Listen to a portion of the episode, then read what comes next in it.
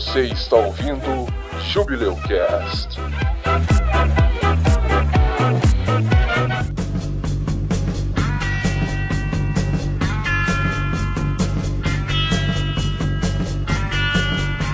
Sabe uma parte que eu acho emblemática? É na parte que o Frodo é resgatado e aí ele acorda na- lá em Valfenda e tá todo mundo drogado. Que ele acorda assim, ah, Gandalf!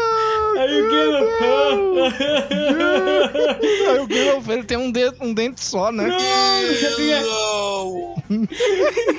todo mundo drogado ali. E tem um, um par, meio um PowerPoint assim que o Peter Jackson pôs, um- uns, uns fade out assim, muito louco. Só lá, ó.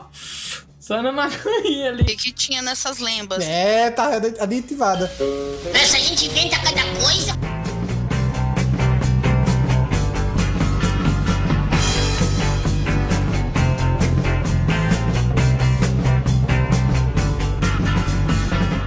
Eu sou o Josias e. Bom dia. É isso? É, é, é É. o quê? É, ué. É, bom, Bom dia. dia. Tá louco? Veja como é que o Bilbo sauda o, o Gandalf. Ah. Ele fala assim: e aí, Bill? Bora, Bilbo! Bora, Bill! Bora, Bill! Bora, Bill! Meu nome é Jaime. Bora, Bill! Bora, filho do Bill! Ai, ai. Oi, eu sou a Cami. Eu não alcanço a bicicleta de spinning, mas os meus pés não são cabeludos. Oi, aqui é o Edson e Tolkien é o cara. A lábia é grande. Tolkien das pepecas, gente. É incrível. As pipocas. E das pipocas.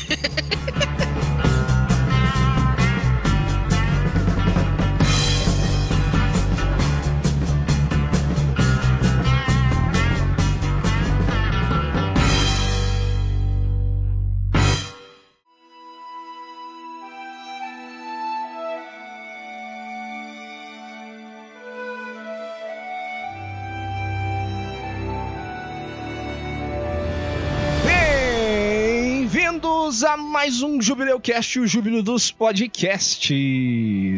E hoje estamos aqui ao vivo na Twitch para gravar o 54 episódio do Jubileu Cast. Você que tá ouvindo a gente pelo Spotify ou por algum alguma plataforma de podcasts aí, agora a gente tá fazendo streams para gravar o, o Jubileu Cast. A gente tá passando alguns trancos e barrancos aqui, mas tá dando certo. Apesar da minha câmera tá meio, tá meio zoada, estamos todos aqui, estamos todos. Realmente a pessoa, a galera aí que tá no áudio tá reclamando da sua câmera.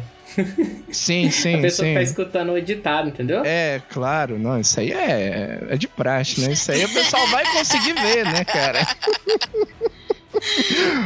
Mas a gente tá aqui, você que tá ouvindo, né? Você pode participar das gravações do Jubileu Cast agora, né? Basta colar com a gente na Twitch pra assistir a stream. Toda sexta-feira, de duas em duas semanas, a gente vai fazer gravação aqui na Twitch de Jubileu Cast. Aí na outra semana, nas outras semanas, a gente vai fazer gravação de Corvo News, que é um novo, novo programa, um novo painel que a gente desenvolveu aqui, que vai ser comentando notícias. Mas eu convido você aí que tá ouvindo pra acompanhar a gente. Hoje a gente tá com um chat aqui pra ajudar a gente a falar de um assunto muito legal e muito atual, que é Tolkien, mas tem uma série aí que tá saindo, né? Anéis do Poder tá saindo aí pelo Amazon Prime, né? E ela meio que serviu também de desculpa pra gente falar de Tolkien. Então é isso, hoje esse, esse é o assunto, tá? O assunto que a gente vai discutir hoje, mas antes a gente tem uns recadinhos importantes pra mandar das pessoas que comentaram aqui com a gente, que interagiram lá no Instagram com a gente nos, nos últimos tempos, né? A gente tava nesse ato de seis meses, sete meses, mas agora a gente tá voltando e eu tenho alguns abraços pra mandar lá. Primeiro pra Sankush, que inclusive tá aqui no chat, que ela veio acompanhar a stream e ela interagiu com a gente lá na página do Bico do Corvo enquanto a gente tava de ato. Então eu quero agradecer ela pela, pela participação, por ter maratonado todos os episódios do Jubileu Cast. Então, muito obrigado. É, eu tenho que agradecer o Otalink também. O Otalink ele comentou lá no- em algumas publicações do Instagram do Jubileu Cast. Então, muito obrigado. Um grande abraço para todo mundo que tá aqui com a gente no chat. Convide seus amigos elfos, prepare o banquete para os anões e relaxe com os hobbits, porque o episódio de hoje vai te mostrar por que não é tão simples ir andando até Mordor.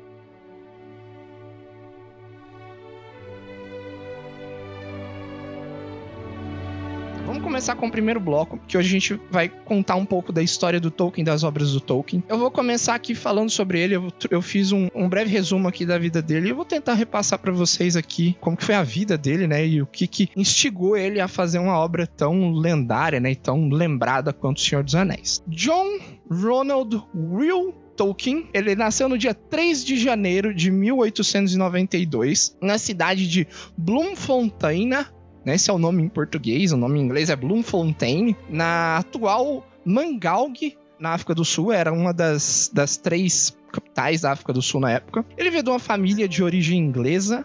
O pai dele, o Arthur Real Tolkien, ele era um bancário que estava trabalhando lá no país, né? E Tolkien acabou nascendo lá, né? Ele e o irmão dele. O, o, o Arthur, ele acabou pegando uma doença. Ele faleceu muito rápido. Foi no, no momento em que a família tinha voltado para Inglaterra, né? O Arthur ficou de encontrar eles lá, mas ele nunca conseguiu, porque ele acabou ficando doente e morreu muito rápido. Em 1895 que aconteceu essa morte do pai dele, e aí só voltou a, mãe do Tolkien e, e o irmão dele para ficar lá, né? Ele foi morar com os avós na cidade de Serhol Mill. Bom, bonito, formoso. Essa região, ela é uma região meio rural da, da Inglaterra.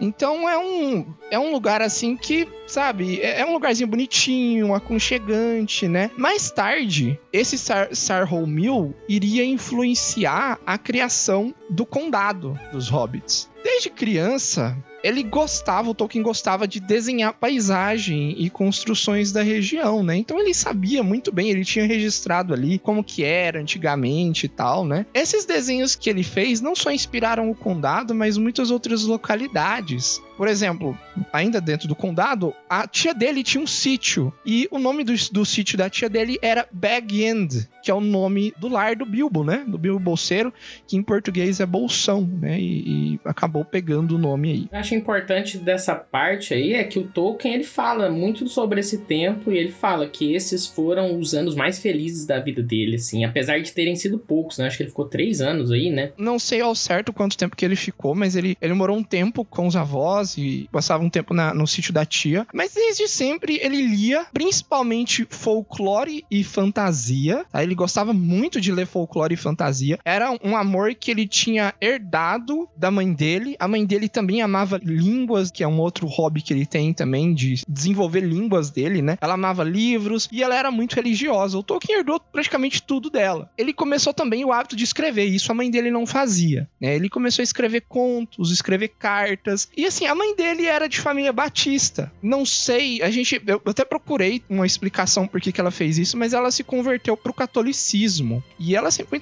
foi muito religiosa e ela acabou passando um tempo buscando igrejas, né? Quais que ela se identificava mais do catolicismo, qual padre que ela gostava mais e tal. E ela acabou fazendo essa conversão. E considerando que a Inglaterra nessa época era um país majoritariamente protestante. Então, assim, ela virar católica era muito contra o padrão, né? Sim, sim. Era um negócio que até dentro da família dela ela sofreu pressão. Ela estava tendo um apoio financeiro da família dela e ela acabou perdendo, né? Em 1908, a mãe do Tolkien morre de diabetes que na época não tinha tratamento. E a pedido da mãe, a esse padre que ela encontrou, que ela acabou ficando muito amigo dele, ela passou a guarda dos filhos dela para esse padre, o padre Francis Xavier Moore. Eu quero complementar uma coisa, que é que assim, o Tolkien ele foi acolhido por um padre, por quê? Porque a família dela não era católica, então eles meio que abandonaram a família do Tolkien, e aí o Tolkien era muito ressentido por causa disso, de ele não ter tido apoio do resto da família, e por causa do catolicismo, né? Que a mãe dele, por causa dessa escolha dela, aconteceu isso tudo. Era um, um momento complicado, né? Principalmente para quem fazia esse tipo de mudança de religião. Mas aí o, esse padre que ficou com a guarda das crianças, ele acabou sendo um mentor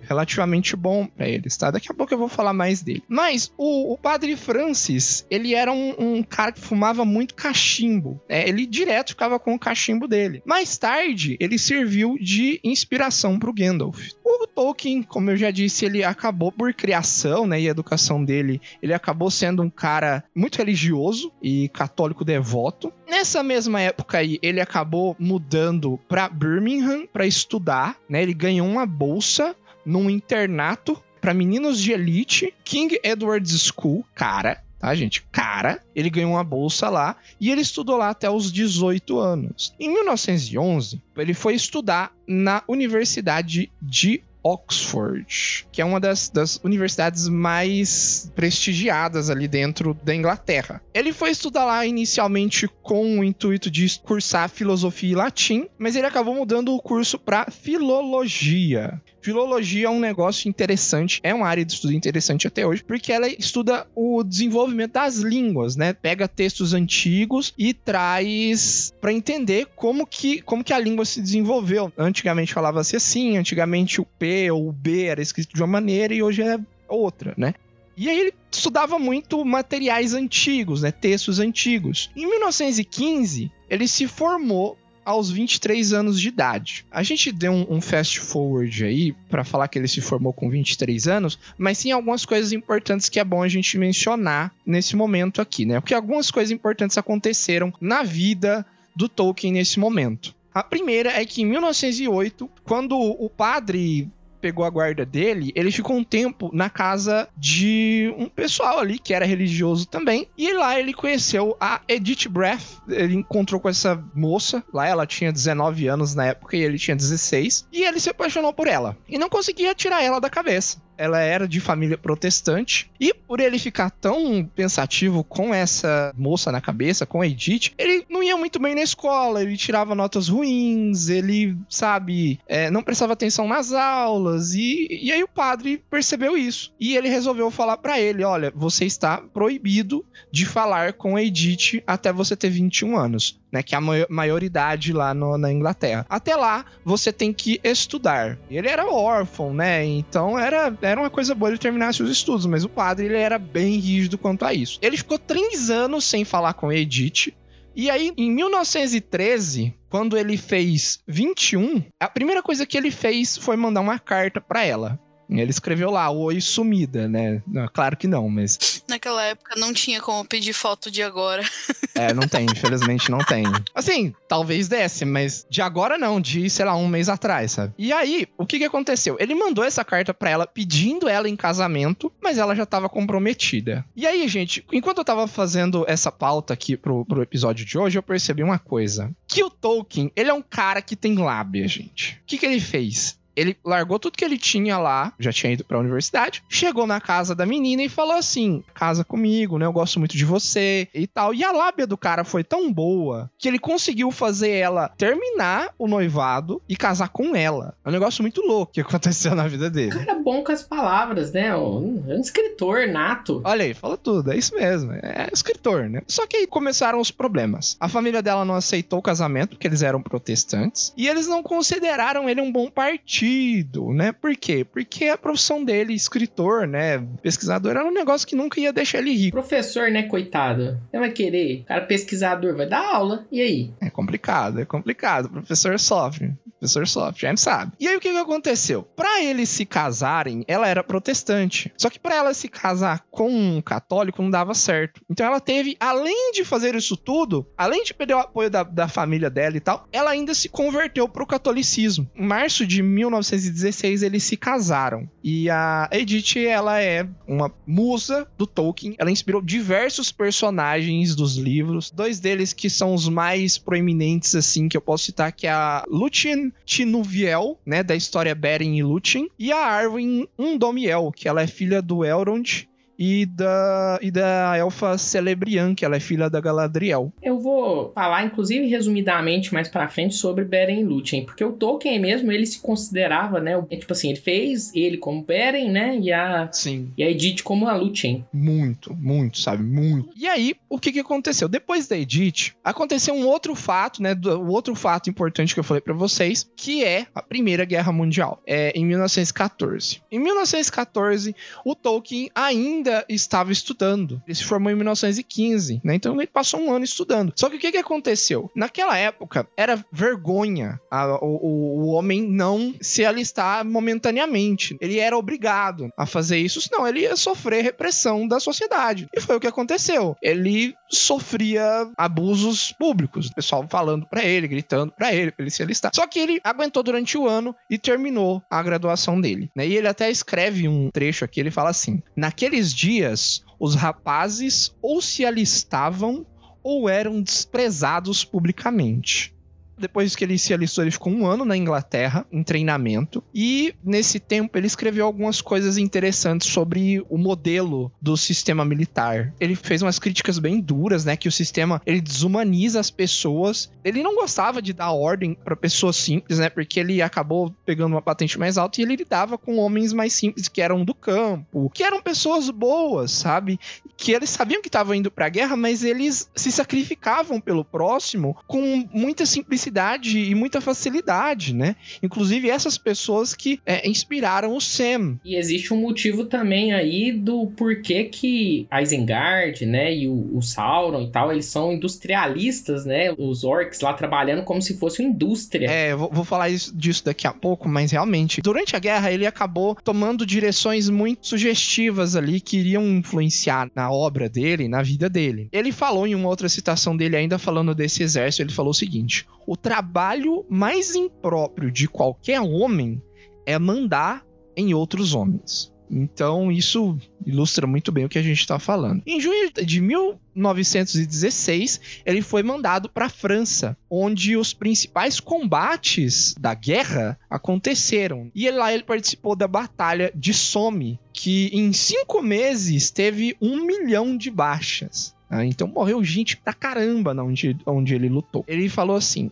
os oficiais estavam sendo mortos a dúzia por minuto. Me despedir da minha esposa foi como morrer.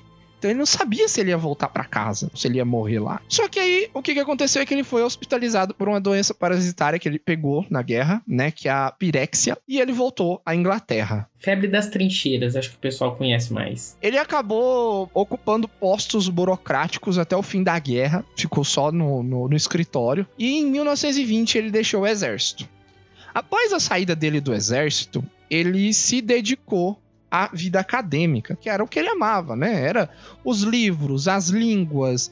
A gente tem algumas coisas que ele fez durante essa época. Ele pesquisou pro Oxford English Dictionary, que é tipo Aurélio aqui do Brasil, né? Que eles meio que mapeiam a língua e fazem um dicionário de tempos em tempos. Ele estudou linguística, ele lecionou literatura nas universidades mais prestigiadas da Inglaterra, como Oxford e Leeds. Ele traduziu diversas obras tradicionais do folclore europeu para o inglês, com comentários e contextualizações, já que ele falava muita língua. Ele falava, tipo, umas 15 línguas diferentes. Ele falava de língua antiga, né? Tipo o nórdico antigo até o lituano. E aí ele continuou também com o hábito de escrever. Ele continuou montando ali o mundo dele, né? Ele não ficava falando para ninguém, mas ele era um cara que desenvolvia muito o mundo dele. Ele fazia muitos manuscritos, enfim.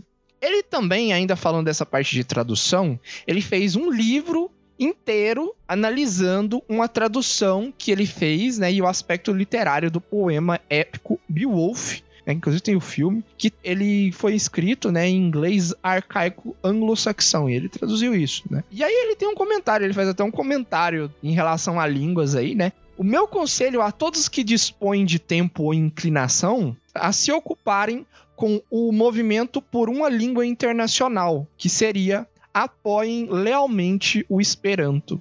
Ele também foi parte nessa época de grupos de escritores. Desde antes até ele fazia parte de alguns grupos, né? E alguns desses grupos ele mesmo fundou junto com um grande amigo dele, o C.S. Lewis, que ele é o autor das Crônicas de Nárnia, e ele também era um cara que era muito influenciado pela religião. Era os Inklings. Uma coisa interessante que eu lembro de ler que inclusive o Tolkien influenciou o C.S. Lewis a voltar à religião, porque no começo ele não estava muito religioso mais não. E o C.S. Lewis depois escreveu um monte de livro sobre religião, virou fervoroso. Só que ele virou protestante e o Tolkien ficou muito triste com isso. Que ele queria que, né, ele influenciou ele para voltar para ser católico. Sim, eles tiveram esse período meio conturbado ali depois da década de 50. Mas o Tolkien falou que nunca deixou de gostar do Lewis como pessoa, né? Em 1937, o primeiro livro de ficção do Tolkien é publicado, que é O Hobbit, pela editora Allen e Unwin. E aí ele ele fez um negócio diferente. A gente já falou aqui de mockumentary, quando a gente falou de Holocausto Canibal, né? Daqueles filmes de trash, de terror, né? E nos livros também tem um negócio parecido que chama pseudotradução, que o Tolkien fez isso no- na- nas primeiras edições do Hobbit, né? Não sei se hoje ainda é feito, mas ele fez isso na primeira edição, que ele pegou, né, colocou ali no comecinho do livro e falou que era um, um documento antigo que ele tinha achado e ele traduziu. E aí ele falou, não, isso aqui é mitologia e tal, né? Mas todo mundo meio que sabia, sabe? Todo mundo meio que, cara, aí tá, isso é coisa que ele escreveu. O que que aconteceu? Ele gostava muito de criar língua. E essa história, né, toda essa história e todo esse amor que ele tem por histórias, de criar histórias, é meio que uma justificativa pra ele mexer com línguas, né? Já que que valor tem uma língua se ninguém fala ela? Então ele inventou uma, desse mundo que nesse mundo eles falam diversas línguas que o próprio Tolkien criou. Mas a ideia inicial era criar uma mitologia para Inglaterra, como se fosse uma Grécia antiga, porque ele gostava muito do país. Ele gostava muito de morar ali, gostava do povo, então ele queria contribuir. Só que o negócio acabou tomando um tamanho tão grande, né, que virou um mundo, sabe? Não só um livro, mas um mundo. E aí quando o, o Hobbit saiu, tanto a editora quanto o público gostaram muito. E, e- e eles pediram um novo Hobbit. E aí que foi então que ele decidiu continuar a história com O Senhor dos Anéis. Tem a outra citação dele, que é a primeira frase do livro, se você nunca leu O Hobbit, recomendamos a leitura. O livro começa assim: Numa toca no chão vivia um hobbit. Isso deu o pontapé inicial para um universo gigante de histórias. Toda essa experiência profissional e pessoal do Tolkien foi fundamental para ele criar o mundo de seus livros. Ele foi inspirado por línguas reais e aí ele desenvolvia as línguas fictícias dele baseado nessas línguas reais. Um exemplo é o Quenya élfico, que é a língua mais desenvolvida que ele criou, que é inspirado pelo finlandês. E ele também criou não só línguas, mas alfabetos inteiros para essas línguas, como é o caso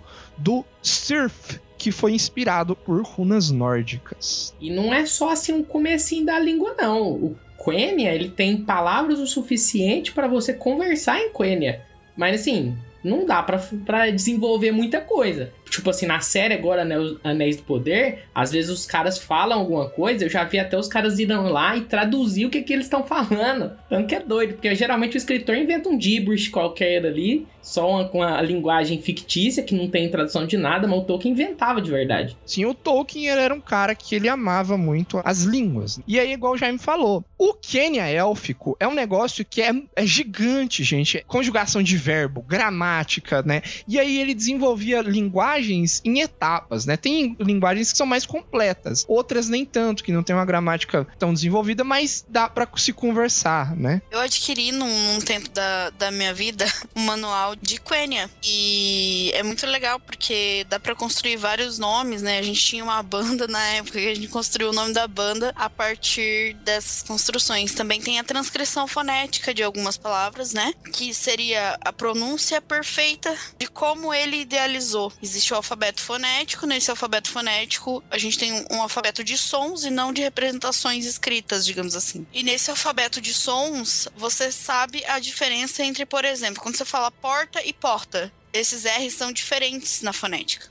E aí você tem a transcrição perfeita delas. Então você consegue pronunciar, por exemplo, do jeito correto, do jeito que o Tolkien idealizou o nome dos elfos que utilizam dessa língua. Também tem outros manuais de outras línguas que ele criou, que também tem as regras gramaticais, tem a transcrição fonética, tem até no final do livro tem o tipo um mini dicionário mesmo de palavras, bem legal. É, o Tolkien ele tem essa, esse hábito, né? Então, se você quiser pesquisar, tem TCCs inteiros, doutorados inteiros sobre esse tipo de coisa. Pra você aí que tá ouvindo a gravação, eu vou deixar no site, na postagem do site, alguns trabalhos sobre, sobre essas linguagens pra você poder pesquisar. Esse conhecimento absurdo em linguística que ele tinha foi procurado durante a Segunda Guerra, a Segunda Guerra Mundial, para escrever código secreto para aliança. Então, assim, o cara era brabo, gente. O cara era brabo. Esse catolicismo também influenciou nas tramas, né? Em situações que ele aborda tentação, humildade, clemência, né? Partilha de alimentos e muitos outros pontos ali do catolicismo que ele tenta adaptar ali em Senhor dos Anéis. Até o Lembas, o, o pão, aquele pão que os elfos fazem, que em élfico significa provisões para o caminho, em latim se refere ao rito católico do pão do último sacramento. Ele tem um cuidado muito grande com, com esse, essa influência aí, né? E essas criações que são influenciadas pelo catolicismo. Ele tem até uma passagem dele aqui falando sobre isso. O Senhor dos Anéis é obviamente uma obra fundamentalmente religiosa e católica. Inconscientemente assim a princípio, mas conscientemente na revisão. Os grupos de escritores que ele participou, que, que a gente pode citar o T-Club Barron Society, acho que é isso, The Coal-Biters e os The Inklings, né, para citar alguns, também foram de inspiração para os grupos das histórias dele, né? Por exemplo, na Sociedade do Anel. Além dos locais na Inglaterra, a Terra-média também teve inspiração em outros lugares da vida real que o Tolkien passou, como é o caso das montanhas da Suíça, que inspiraram as montanhas da névoa no mundo dele. As guerras também, igual o Jaime falou, motivaram a criação de diversas situações, tramas. O horror da escala industrial da guerra e esse desprezo que ele tem por pessoas que sentem prazer em, em mandar nos outros por poder, inspiraram os orcs, Mordor, Sauron, o deus lá, né, o Morgoth, acho que é assim que fala, Morgoth. Outro ponto que é a destruição da natureza e a industrialização incomodavam ele demais, tanto que ele detestava carro, trem, televisão, comida congelada e tudo de novo, assim, né? Porque ele gostava da natureza, ele era um cara que amava a natureza. O controle e a, e a, dominação que a tecnologia exercem sobre o homem, e isso até hoje, e nas palavras dele, trazem sofrimento à criação.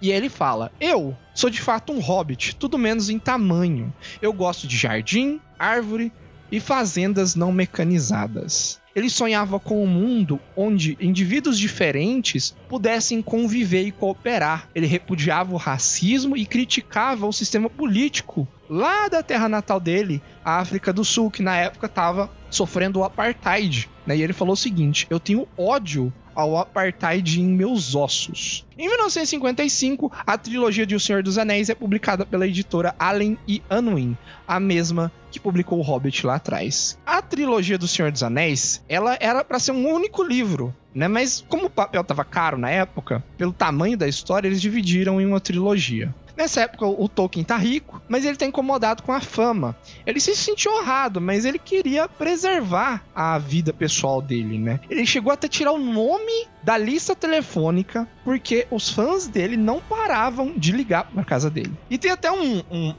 tem até um caso interessante desse sucesso, né? Que os Beatles queriam fazer um filme de Senhor dos Anéis. Eles queriam fazer uma adaptação da história, só que ele foi completamente contra, mas eles já tinham até quem cada um da banda iria fazer. O John Lennon ia ser o Gollum, o Paul McCartney ia ser o Frodo, o George Harrison ia ser o Gandalf e o Ringo Starr ia ser o Sam. E a cereja do bolo, sabe quem iria dirigir isso? O Stanley Kubrick. Fala se não seria massa. Não sei. Seria incrível ver essa adaptação. Em 1959, ele se aposenta da carreira universitária, ele para de dar aula e trabalhar como pesquisador. Em 1971, ele e a esposa se mudam para uma cidade litorânea mais pacífica, a cidade de Bournemouth. É, e lá a esposa dele morre, em 1971, nesse mesmo ano. E aí ele ficou muito triste, né? Porque ela era literalmente uma inspiração na vida dele, né? Ele decidiu escrever na lápide da esposa dele o nome Luthien, né? Embaixo do nome do dia da morte, ele colocou Lúthien. O Jaime vai falar disso, mas a, a Lúthien, é, ela é da, da história Beren Lúthien, que é uma elfa imortal que se apaixonou por um homem, né? Por um mortal. E ela era considerada a mais linda, né? Do, dos elfos e talvez ali do mundo. Em 1972, o Tolkien ele recebe o título de doutor honoris causa em letras da Universidade de Oxford e ele consegue o maior título e a maior honraria da Inglaterra, que é a Ordem do Império Britânico, que foi dado pela própria rainha Elizabeth II, né, falecida, faleceu essa semana na nossa gravação. E ele ficou muito honrado, né? Mas ele assim, ainda assim, sem a esposa dele, ele não não estava muito bem. E em 2 de setembro de 1973 ele morreu. Os filhos dele acabaram escrevendo ali no túmulo do Tolkien meio que tentando honrar, né, a mãe dele e eles colocaram Beren ali em cima do, do, do, nominho deles. Ele foi enterrado no mesmo túmulo aí da esposa dele. Tem lá o nomezinho Lúthien e embaixo do Tolkien ali, Beren. É muito bonito, muito, muito poético. E aí, nesse dia também, os jornais todos pelo mundo fizeram ali matérias, comentaram e tal. Um dos que fizeram mais sucesso na época foram o The Sunday Times, que eles escreveram. 2 de setembro de 1973, Londres, J.R.R. Tolkien, linguista, estudioso e autor de sucesso, faleceu hoje em Bournemouth. Ele tinha 81 anos. Muito da obra dele foi publicada postumamente pelos filhos dele. Né? Ele tinha muita coisa que ele tinha escrito e ele não tinha publicado. Para dar alguns exemplos aqui, Silmarillion, Contos Inacabados de Númenor e da Terra-média, Beren e Lúthien, Os Filhos de Húrin, A Queda de Gondolin, A Queda de Númenor e muitos outros. Coisa que os filhos dele encontraram esse, esse monte de coisa que ele tinha, que ele consultava para fazer as histórias dele e eles publicaram, né? Você pode, hoje, se você procurar aí na internet, escrever Tolkien, sair uma tonelada de livro dele, que é livro póstumo. A influência dele na cultura é muito difícil de você descrever, porque é, é- é- dentro, dentro de livro, dentro de gêneros gerais de mídia, ele é conhecido como o pai da fantasia moderna. Só pra citar alguns atores, ele inspirou o Martin, o George R.R. Martin de Game of Thrones, a J.K. Rowling de Harry Potter, o Neil Gaiman de Deuses Americanos. Ele inspirou sagas que hoje são praticamente colunas centrais da cultura pop, como Star Wars, Nárnia, as Crônicas de Shannara, mais um monte de coisa que é impossível descrever aqui. O Azagal do Jovem Nerd, Azagal é um personagem do Tolkien. Azagal é um personagem do Tolkien, cara. Assim, o cara é uma lenda e, e é um- um- uma parte, basicamente, de Tolkien que a gente hoje considera como entretenimento, né? Dungeons and Dragons, gente. Dungeons and Dragons, o feeling que eu tenho jogando Dungeons and Dragons é puramente Tolkien, sabe? Não li os livros, sabe? Vou ser sincero com vocês, não li os livros, mas eu me inspiro muito, né, nos filmes, na- nas, nas histórias que eu vi no decorrer da minha vida, é, jogando RPG e lembrando desses, desses filmes, dessas histórias do Tolkien, né? E pra terminar o bloco, uma outra citação dos livros também, que quando eles estão lá em, em Mordor destruindo o Anel, o Frodo fala pro Sam aqui no fim de todas as coisas. né? Ele fala que ele está grato por estar com um amigo dele, o Sam, né?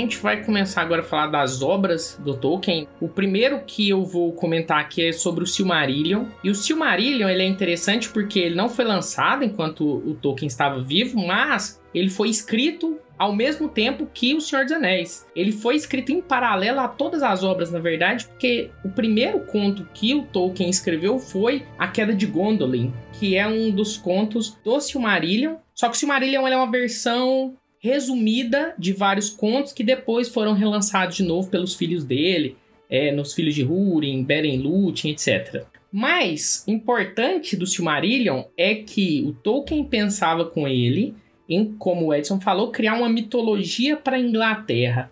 E o que, que era isso, né? Eu peguei aqui uma citação da biografia do Tolkien que diz o seguinte, ó: Não ria, mas certa vez tive a intenção de produzir um corpo de lendas mais ou menos interligadas que abrangesse desde o amplo cosmogônico até o nível do conto de fadas romântico, cuja dedicatória pudesse ser simplesmente à Inglaterra, ao meu país.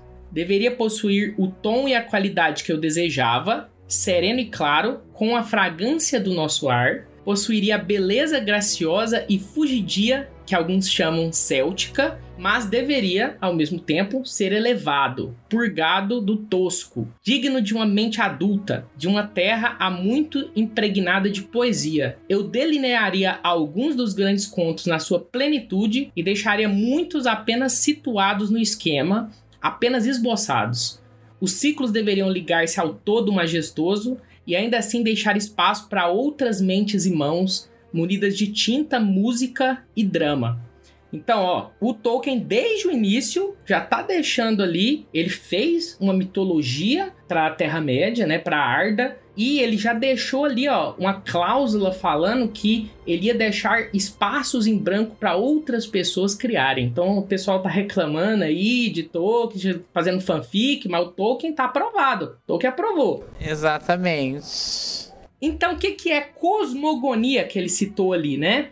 é um corpo de doutrinas e princípios que a ideia é explicar a origem do universo. Então, pode ser religioso ou pode ser científico. Então, a ideia dele era criar um mundo que viesse desde a concepção inicial, né, desde a criação até os dias atuais e que fosse ali evoluindo com o tempo. Então é muito interessante quando a gente vai ver lá no Senhor dos Anéis, já que ele escreveu junto o Silmarillion, que os personagens citam personagens de livro que nem existia ainda, mas isso dá uma enriquecida no material. E aí, então, começando o Silmarillion, a primeira parte do Silmarillion é a origem do universo, que é chamado a música dos Ainur. E o que, que, era isso? Na Terra-média existe um deus só, então tem aquela questão né, de monoteísta, que chamava Eru. Esse deus, na Terra-média, chama Ilúvatar. Esse Eru deu origem a alguns espíritos chamados Ainur. Esses espíritos eles foram criados direto da mente do Ilúvatar, só que cada um tinha apenas um fragmento da mente do Ilúvatar, por isso ele só entendia uma parte da qual ele foi criado. Existia um Ainur desse, um desses espíritos, que ele era mais poderoso que os outros, que chamava Melkor. Esse Melkor, ele não queria servir, né? E como ele era mais poderoso, ele queria criar as coisas dele. Ele queria se comparar ao Iluvatar, né? Ao criador. E aí o Eru chegou, tava essa galera lá, e falou assim: vamos fazer uma música. O quê? Aqui, né? Doido. Vamos fazer uma música. E aí ele chamou essa música ali de Sinfonia Maravilhosa. E aí os Ainur iam acompanhar a criação da música com ele. Então eles iam fazer um coro ali, iam ornamentar o tema. O Eru começou ali com o tema, os Ainur foram seguindo. E aí o Melkor, que ele não queria, né, ele queria fazer o negócio dele, começou a botar ali um tema diferente e as notas do Melkor eram muito dissonantes. Só que o Melkor era muito poderoso. Então muitos Ainur, começaram a seguir o Melkor e começaram a aumentar aquele tema do Melkor que era muito dissonante. Então começou a combater a música do Iluvatar. E aí o Iluvatar, com isso, colocou um novo, um terceiro tema por cima dessa música para enfrentar essa dissonância, que era o, o tema que criou os filhos de Eru. Então, beleza, fez ali os temas. Na hora que ele terminou essa música, essa música começou baixinha, foi subindo. Ele cessou a música, acabou, e ele levou os Ainur para mostrar o que, que eles tinham criado com aquela música. E ele apresentou Arda. Arda é o plano onde fica o continente que é a Terra-média. Então ele mostrou ali que eles tinham criado a partir disso e principalmente isso, ele chegou nesses Ainur e ele falou: "Olha, se vocês quiserem, vocês podem ir lá morar em Arda, mas se vocês forem para Arda, vocês não podem voltar. Vocês vão ficar presos a Arda até o destino, até o fim do mundo. Beleza. 15 desses Ainur foram para Arda. Esses 15 que foram para Arda, eles foram conhecidos como os Valar. Então, o que, que são esses Valar, né? Esses Ainur? Eles são, acho que meio que semideuses, assim. Não, não é semideus porque só tem um deus, eles são espíritos poderosos, assim. Então, eles têm alguma espécie de criação, eles podem criar algumas coisas, né? Mas eles não têm todo o poder de Iluvatar. Então, chegaram esses Ainur em Arda, e aí os principais entre esses Valar são o Manwë. Manwë era o líder dos Valar, e era um dos espíritos que controlava o vento, né? Então eles eram aspectos do mundo. O Humo, ele controlava os oceanos. O Auli era um ferreiro, ele controlava a rocha e o metal, né? As substâncias de que a Arda é feita. A esposa do Auli é a Yavanna, que ela tinha domínio sobre as plantas e os animais. E a gente tinha também o Mandos, que era um juiz ali entre os Valar. A função dele era o julgamento dos espíritos e ele era o guardião dos salões da morte. Então era como um deus da morte, alguma coisa assim. Então esses Valar eles foram para a Terra-média e eles ficaram num continente ali chamado Almarém. Era uma ilhazinha, primeiramente, só que o Melkor veio junto. Né? E o Melkor veio junto e trouxe mais uns. E aí, o Iluvatar, ele falou para eles, para os Valar, que eles tinham ali que construir terraformar Arda, né? Construir um lugar para os filhos dele, que iam chegar depois, e eram dois tipos de filhos, morarem. Então, eles começaram esse papel, né? Eles erguiam montanhas, eles criaram plantas, eles fizeram toda a geografia da Terra-média, só que o Melkor ficava ali atrapalhando.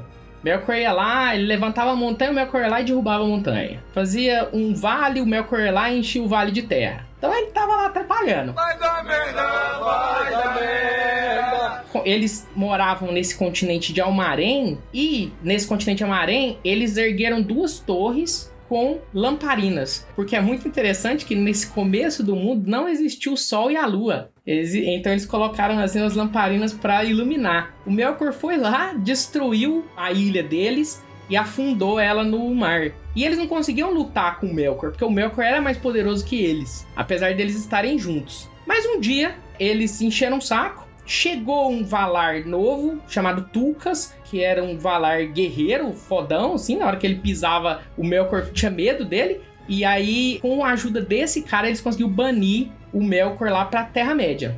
O Melkor ficou lá no continente da Terra-média. Enquanto isso, os Valar, eles habitaram um outro continente, que é chamado Aman. E nesse continente de Aman, é o continente onde fica Valinor, né, que é a cidade dos Valar em Valinor, que Valinor inclusive já apareceu na série, a Yavanna, que era aquela Valar que tinha domínio sobre plantas e animais, criou as duas árvores. A gente está de novo falando que esse período é um período antes da criação do Sol e a Lua. Então essas duas árvores serviam como Sol e Lua. Elas eram Talperion, que era essa árvore prateada, e ela brilhava em prata durante um período de 12 horas, e Laurelin brilhava em dourado durante o outro período de 12 horas. Com a criação dessas duas árvores, ele criou o tempo em Valinor, né, que agora começava a se contar os dias, que era o tempo das árvores.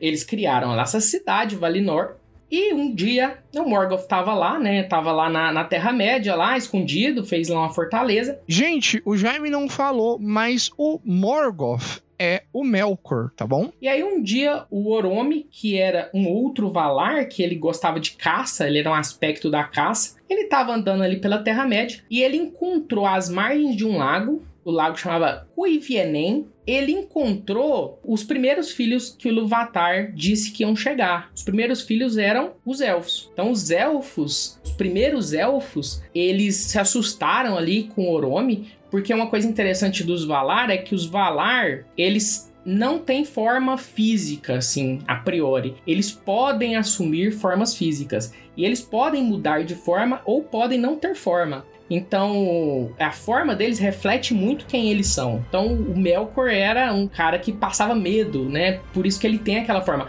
O Sauron, inclusive, né? O Sauron, ele é um Maiar. Os Maiar, eles são da raça dos Valar, só que eles são servos dos Valar. Eles são menos poderosos. E o Sauron também, aquela forma que o Sauron tem de guerreiro com aquela armadura preta, também é isso. É ele escolhendo é passar medo nas pessoas. Por isso que ele assume aquela forma. Então Melkor, ele já tinha encontrado os elfos, já que os elfos apareceram na Terra-média primeiro. E ele pegou alguns desses elfos, sequestrou vários desses elfos para torturar e fazer os experimentos dele. Que é daí que vem os orcs. Os Valar, eles tinham um pouco de criação. Então o Melkor ele conseguia né, modificar algumas coisas, ele podia fazer é, algumas criaturas, algumas coisas assim. E aí o um dos Valar, ele inclusive ele criou uma raça diferente do Ilúvatar, que foi o Auli. O Auli ele criou os anões. Só que o Ilúvatar que era para criar as, a, os seres, né? Então o Auli, ele até chegou a tentar destruir os anões, querer destruir os anões, porque ele tinha passado na frente do Iluvatar nesse sentido. Mas o Iluvatar, não, deixa quieto aí, só que espera para os anões aparecerem, eles vão aparecer depois que os meus filhos aparecerem. Deixa eles aí. É, tá bom. Então, Melkor tava lá, é, achou os elfos, e aí os Valar pensaram: não, agora que os elfos chegaram,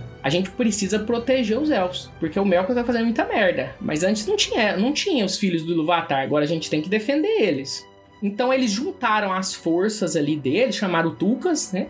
E foram lá pra Terra-média para lutar contra o Melkor. Então eles derrotaram o Melkor e o Melkor foi aprisionado em Valinor durante três eras, lá nos palácios de Mandos. Importante é que o Melkor ficou ali escondido, enquanto isso os, os Valar pegaram os elfos e levaram para Aman, para Valinor. Alguns elfos foram de início, alguns resolveram ficar, e aí por isso que tem raças diferentes de elfos, os que confiaram primeiro nos Valar e os que não confiaram tanto e ficaram às vezes até na Terra-média. O Melkor passou esse tempo, arrependido, cumpriu minha pena aqui, tranquilo, foi lá com os Valar e os Valar perdoou ele. Falou assim: não, tô vendo que você tá arrependido, Melkor. Vamos te dar mais uma chance. Você nem parece um. Você nem parece um vilão né? Só porque você tá com essa armadura preta, essa cara do mal. É claro. Né? e aí soltaram o Melkor. E aí o Melkor, ele queria, ele odiava, o, o, ser que eles mais odiavam era os elfos, porque ele acreditava que os elfos tinham feito ele ser aprisionado. E aí ele tramou um plano com um elfo chamado Feanor. Feanor era um dos elfos mais poderosos que existiu ele era filho do rei dos Noldor, o Finwë, que era um dos elfos que nasceu lá naquela lagoa de Cuiluvien. E o Fëanor, ele é tio da Galadriel, né, um personagem mais conhecido aí. E ele era tão foda que quando ele nasceu, ele sugou tanta energia da mãe dele na barriga que a mãe dele, na, na hora que ele nasceu, ela resolveu morrer. Falou assim: não, não aguento mais essa vida. Eu não estou suportando mais. E foi pros palácios de Mandos. Os elfos, eles são imortais elfos não morrem. A única forma de um elfo morrer é ser assassinado ou querer morrer. Só que quando o elfo morre, ele vai para os palácios de Mandos, que é um dos Valar, e ele vai reencarnar lá, com inclusive todas as memórias. Então eles estão presos à Arda. Então mesmo que, ah, beleza, ela, ela largou, ela morreu, mas ela foi lá para os palácios de Mandos, ficou lá. Só que aí os elfos não tinham mais acesso a ela. E o Fëanor, ele era o maior artífice, assim, o maior ferreiro entre os Noldor. A gente pensa, assim, que os anões são os mais fodões, né? Os caras que é, melhor forjam. Mas não, os Noldor eram os que melhores faziam pedras, assim, que faziam joias. Eram os melhores. O Fëanor, inclusive, ele criou muita coisa foda, porque ele estudou com os Valar, ele estudou com Auli, né, que era o ferreiro dos Valar. Ele, inclusive, recebeu conselhos do Melkor. Então, ele criou algumas coisas muito importantes que aparecem depois no Senhor dos Anéis, que são, por exemplo, as Palantiri, né, que são aquelas pedras videntes que usa lá no Senhor dos Anéis. E ele também criou a Silmarils. E a Silmarils é o grande conflito de toda a primeira era. E eu vou contar principalmente só essas histórias da primeira era, porque a, a série da Amazon ela vai acompanhar a segunda era. E aí eles contam muitas coisas que vão ser explicadas na primeira era, só que lá, como começou do meio, eles não explicaram muito bem. Então Feanor criou as Silmarils e elas eram joias lendárias. Elas eram três joias muito poderosas que elas continham a luz das duas árvores de Valinor, a Talperion e a Laurelin. Então elas brilhavam muito e os Valar, inclusive, na hora que eles viram, eles falaram assim: Pô, Fëanor, nem a gente conseguia fazer isso. Você é fodão mesmo. Porque na hora que a Havana fez as árvores, ela nunca mais conseguiu fazer uma obra daquele tipo. E o Fëanor conseguiu pegar a luz das árvores e colocar nessas pedras. Então o Fëanor ele começou a ter ciúme das pedras, assim né? Que eram as pedras do um negócio muito foda que ele fez. E aí ele escondeu ali num cofre. O pessoal não, né? O pessoal tava querendo muito as pedras dele. O Melkor, ele desejava muito essas Silmarils. E ele odiava muito os elfos. Então ele começou a entrar na mente dos Noldor que os Valar, eles na verdade, eles não estavam ali hospedando os elfos, os Eldar, né? O Eldar são esses primeiros elfos. Eles estavam aprisionando eles ali porque ele queria que a Terra-média fosse herdada pelos homens, a outra raça que ia aparecer depois. Então eles, eles queriam deixar para os homens, ah, para vocês nada, vocês vão ficar presos aqui, vocês não podem sair. Então ele começou a botar isso na cabeça dos elfos. E entrou na mente do Fëanor também. Falou assim, Fëanor, você é filho do Finwë. E o Finwë é o rei dos Noldor. Mas ali, como o Fëanor a mãe dele tinha morrido, o filme causou de novo e ele teve mais dois filhos, que era o Fingolfin e o Finarfin. O Finarfin é pai da Galadriel. E aí ele entrou ali na mente do Fiona e falou assim: Ó, oh, seu irmão, o Fingolfin, Ele tá querendo roubar seu direito ao trono. que nome horrível. É, então, é só um nome legal. Finganforn, pra quem é fã de Tuata de Danann. Ele entrou na mente do Feanor, né? E que falou que o Fingolfin, inclusive, queria roubar Silmarils. E aí o Feanor começou a fazer armas, fazer armaduras, era uma coisa que os Noldor não faziam, não tinha violência em Aman. E aí ele fez armas, armaduras e foi confrontar o Fingolfin. Falou assim, pô, é essa? E aí os Valar, eles chamaram o Feanor, falou assim pro Feanor, você não pode fazer isso aqui dentro não. Eu sou um moleque doido. E aí ele, o Feanor foi se explicar e falou lá que o Melkor tinha falado, que né, tinha entrado na cabeça dele. O Melkor, os Valar agora, né, agora que eles percebeu que o Melkor não era gente boa. Não, o Melkor foi exilado, né? Foi atrás do Melkor. o Melkor fugiu, eles foram atrás do Melkor para prender ele de novo. Assim, o, Fëanor, o Melkor tá fazendo merda de novo. E o Fëanor foi exilado. E aí o Melkor, ele ainda tentou ir atrás do Fëanor para entrar na cabeça dele que ele tinha sido injusto, os Valar tinham sido injustos com ele. Mas o Fëanor, não, você tá querendo esse marido, safado, tô sabendo. O Melkor não conseguiu convencer o Fëanor, fugiu e encontrou uma aranha monstruosa chamada Angoliant. Essa Angoliant, ela era um monstro, né, dessa raça dos Valar. Ela era tão perversa, né, que ela tinha escolhido a forma de uma aranha gigante. Inclusive a Angoliant, ela é, é mãe, é mãe, né, sei lá. Não tô lembrado, não. Mas ela é mãe da, das outras aranhas ali da Terra-média, aquelas aranhas que estão lá na, na Floresta das Trevas, da Laracna, né, etc. E a Angoliant, né, o Melkor, ele prometeu lá pra Angoliant, que a Angoliant tinha uma fome interminável, prometeu que ela podia se saciar. Então, ele juntou ali, esperou sete anos, aos Valar, né, assumiu o Melkor, né? Sei lá onde ele tá. Aí eles foram fazer uma festa para reconciliar o Fëanor e o Fingolfin. Falou assim, não, vamos, né? Vamos, deixa disso. Vamos lá, vamos ser de, amigo de novo. E aí, durante essa festa, o Melkor entrou em Valinor e ele fez a Angoliant destruir as duas árvores dos Valar, né? Que é mostrado, inclusive, na série lá, quando as árvores morrem. E aí ele, ele foi na casa do Finwë, que era o rei dos Noldor, de novo, roubou a Silmaril e matou o Finwë. O Fëanor ficou puto, porque ele achou que os Valar tinham desviado ele de proteger o pai dele, era para ele estar tá lá. Ele falava muito bem, ele foi e convenceu os Noldor a fugir, sair da Terra-média para recuperar Silmarils e conquistar a Terra-média.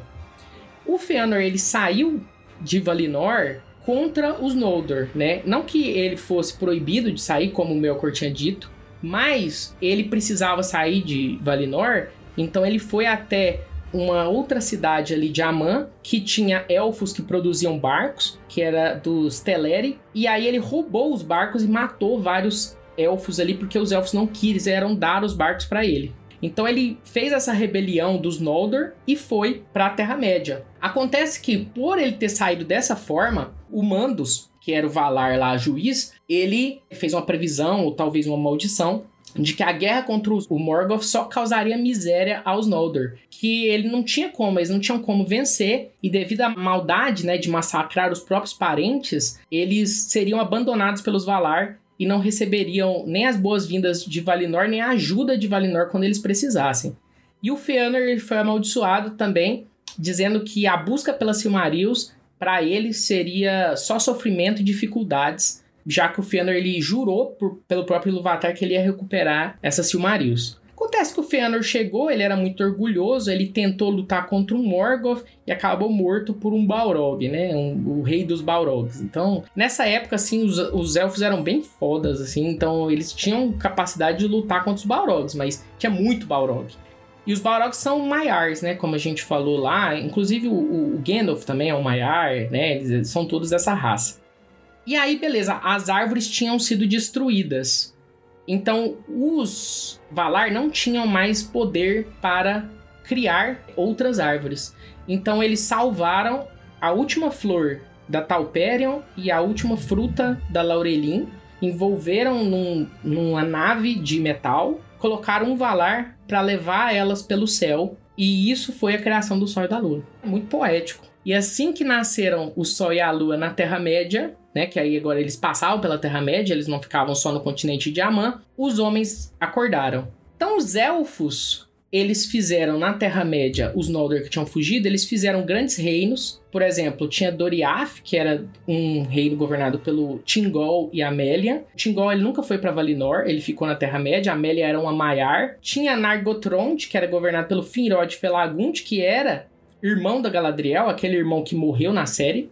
Morreu, assim, nos flashbacks, gente. E Gondolin, que era governado pelo rei Turgon, que era um Noldor, também um, um rei dos Noldor. Agora, teve a história de Beren e Lúthien. Beren e Lúthien era um humano mortal e a elfa, né, no caso, a Lúthien. A Lúthien era filha do Tingol com a Amélia, um elfo com a Maiar. O Beren se apaixonou pela Lúthien porque ela era a elfa mais bonita só que o Tingol não queria que eles casassem. Porque tem um grande problema entre homens e elfos é, se casarem. Porque eles não se encontram. Os elfos estão presos à Arda. Os homens, eles recebem o dom da mortalidade. Então, quando os homens morrem, eles vão, Deus sabe para onde, Eru sabe para onde. Os elfos voltam para Valinor. Então, mesmo na morte, eles não poderiam se juntar. Então, é, é por isso que elfos e homens não devem se juntar. Mas Beren ficou apaixonado por ela e o Tingol, ele exigiu que o Beren recuperasse uma Silmaril, porque o Morgoth pegou as três Silmarils e colocou na coroa dele, para ser um presente de casamento se ele quisesse a Lúthien. Fez uma tarefa impossível, né? E aí o Beren, ele foi, aceitou o desafio. Ele foi ajudado pelo Finrod, o irmão da Galadriel. Inclusive foi, não foi nas guerras que o Finrod morreu, foi ajudando o Beren. E ele, o Beren Alúthien, eventualmente ali conseguiram tirar um Silmaril da coroa do Morgoth, porque a Lúthien usou magias para deixar o Morgoth dormindo, etc. E aí eles roubaram essa Silmaril. Essa Silmaril deu muito problema para os elfos, porque os filhos de Fëanor, eles estavam sob um juramento do Fëanor então eles lutaram contra a própria raça deles. Morgoth ele começou a se, eh, se rebelar contra os elfos de novo e ele conseguiu praticamente vencer os elfos. E os elfos estavam perdendo, eles perderam os três reinos principais deles. Por último, agora que eles tinham a Silmaril, o, o Rei Tingol, inclusive, ele morreu por causa da Silmaril, porque ele ficou muito ganancioso com ela também, brigou com anões lá que, que fizeram uma, uma coroa para ele. Então a Silmaril trouxe desgraça também para eles. E por último, tem um último cara que é importante aqui, que é o Erendil, um outro humano importante. O Erendil, ele era filho de um humano também e de uma elfa, ele era um meio elfo. E ele, o Erendil, ele foi casado com a neta da Lúthien, porque o Beren e Lúthien, eles conseguiram no final se casar, né? Tiveram filhos.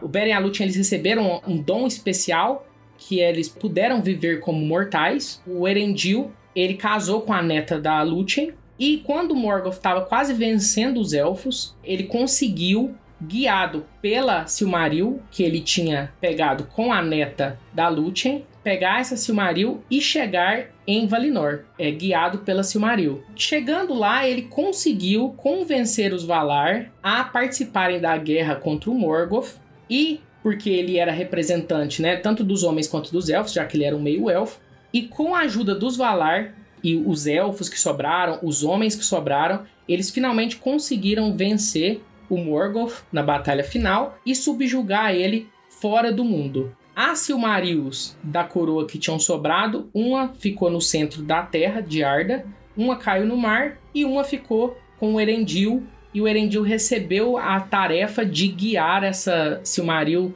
pelo céu e proteger o céu e a lua. Então ele virou como se fosse uma estrela. Então, o Erendil, por que, que o Erendil é importante? Porque o Erendil é pai de dois caras muito importantes. O Erendil é pai do Elrond e do Elros.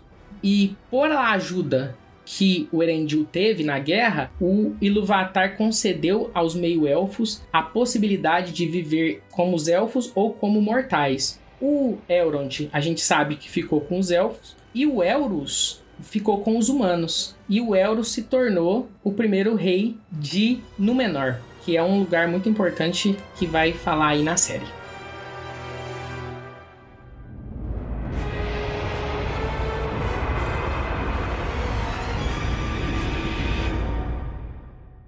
What's the Elvish word for friend? Melon.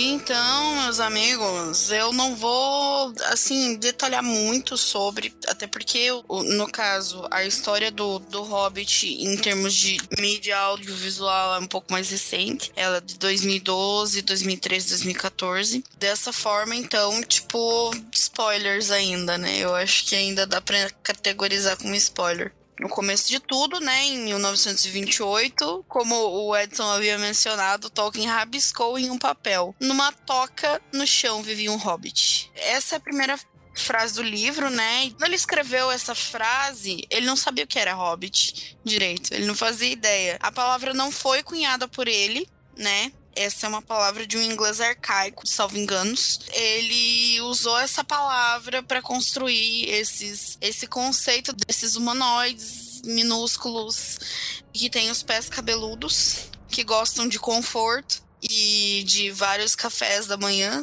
Parecido comigo nesse aspecto, sabe? Café da manhã duplo? Primeiro café da manhã, segundo café da manhã, terceiro café da manhã, enfim. Quando ele escreveu essa frase, ele não tinha ideia das proporções que as coisas iriam tomar, né? Basicamente, fazendo um resumo da obra, é um pequeno hobbit, conhecido como Bilbo, ele era meio tuque e meio bolseiro. Então, um lado, o lado dele materno, É, era um lado que puxava ele para as aventuras, para os desafios, e o lado bolseiro dele era acomodado como todo hobbit, que gosta de conforto, de segurança, né, que não gosta de se arriscar. Só que aí ele foi coagido, quer dizer, ele foi contratado de uma maneira meio assim, estamos, oi, tudo bem? Estamos chegando. Enfim, né, teve uma conversa com o Gandalf antes ele achou que seria uma boa ideia. E de repente o, o, o, pequeno Bilbo recebe visitas inusitadas, né? Que são anões que pretendem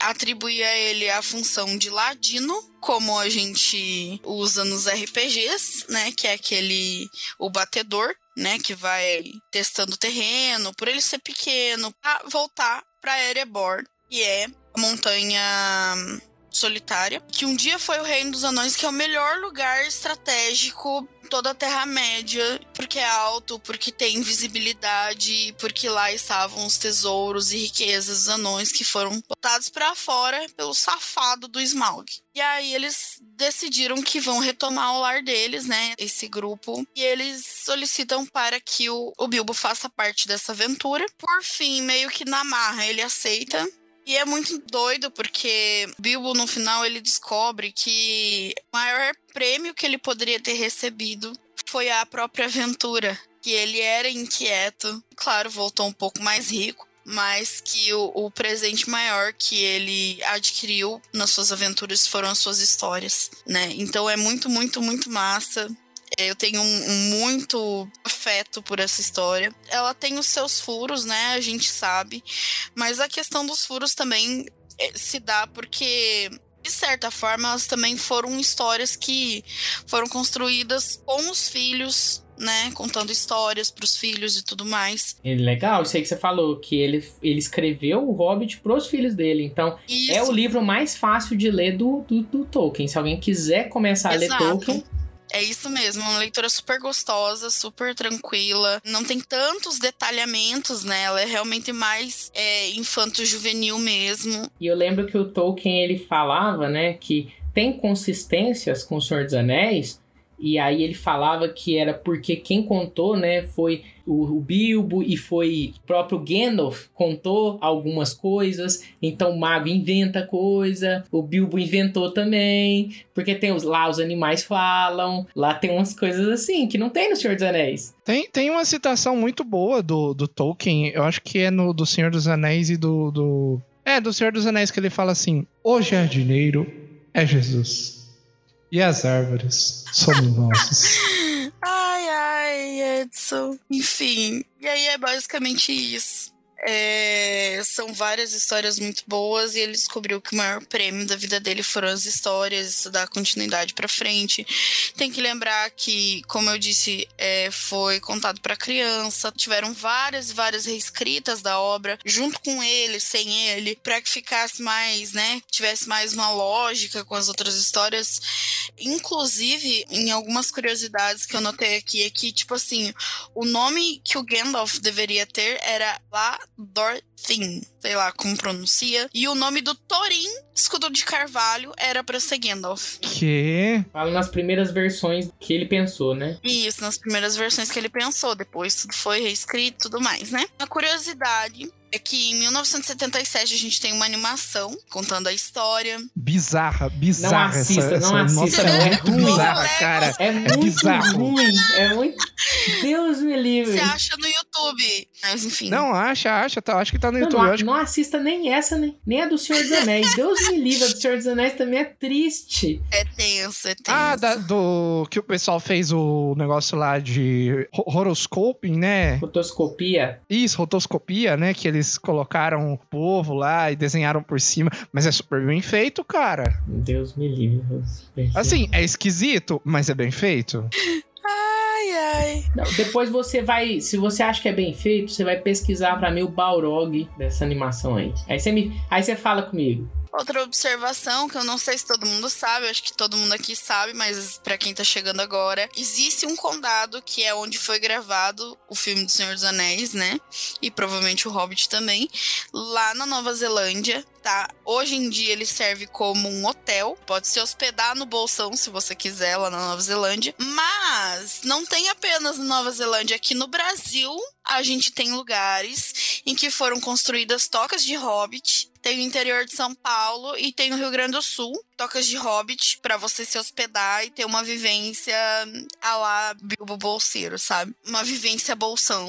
é bem legal, eu sou louca pra ir nesses lugares.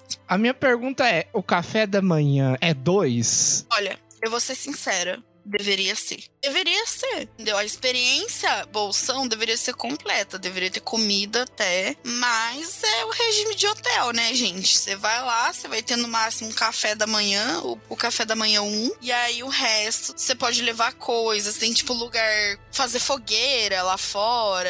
Bem legal. Você pode levar comida também. Eu tinha colocado aqui, mas já mencionaram que além de escritor, linguista, pesquisador, ícone mundial, ele ainda é o ilustrador dos mapas, tudo mais que ele fazia para as obras dele. Uma curiosidade: O Hobbit é um livro bem masculino, né? São 13 anões, um mago, um hobbit, um dragão, tem os humanos. Daí, a única personagem feminina citada nominalmente é a Belladonna Took, que é a mãe do Bilbo. Mas os anão feminino não tem barba também?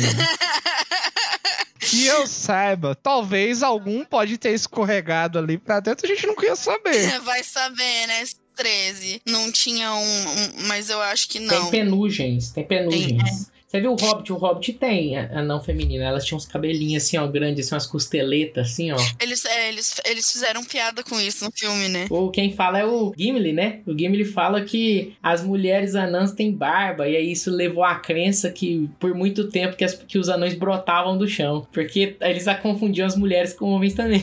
Sim. Que diabo. É por isso que nos, nos filmes, que é uma coisa que todo mundo criticou, teve a Tauriel e a Galadriel, mas é que se não tivesse elas, ia virar assim, ó, o cheiro da testosterona, entendeu?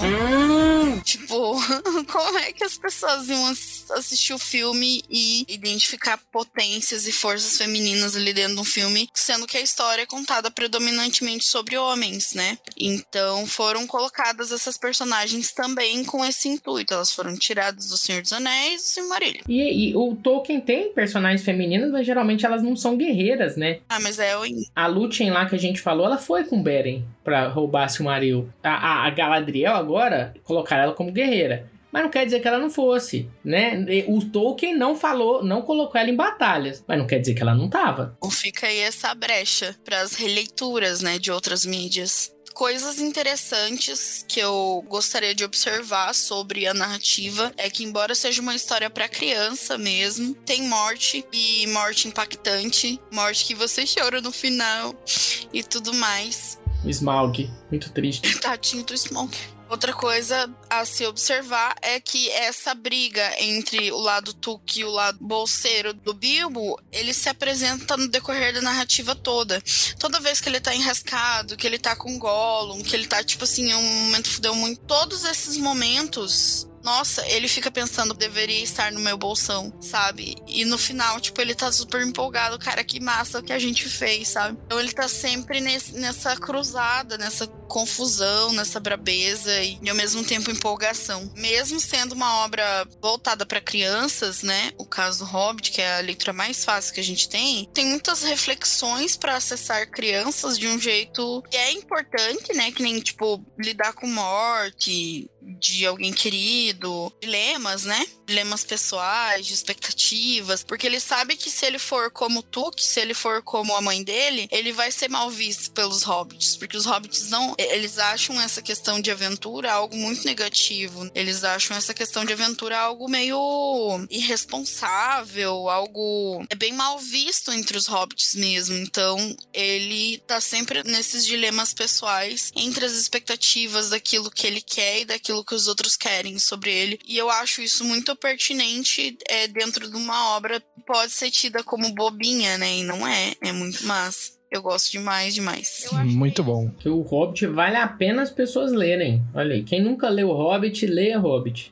Eu acho que o Hobbit é um- uma porta de entrada muito boa pra conhecer o Senhor dos Anéis. Pra gostar de ler também, o pessoal fala de Harry Pra Potter. de ler, aham. Mas uma coisa boa, o Hobbit é bom pra você começar a gostar de ler, olha. Exatamente. Mas aí depois você não, não, não, não emende esse Maurillion. Não. Não, vai com Não. calma. Vai, vai, vai ler Harry Potter. Aí depois que você já tiver lido ali uns 50 livros, você volta no seu Marillion. É pro Senhor dos Muito bom. Sim, Anéis. sim. É, aí, aí você volta. É os degrauzinho.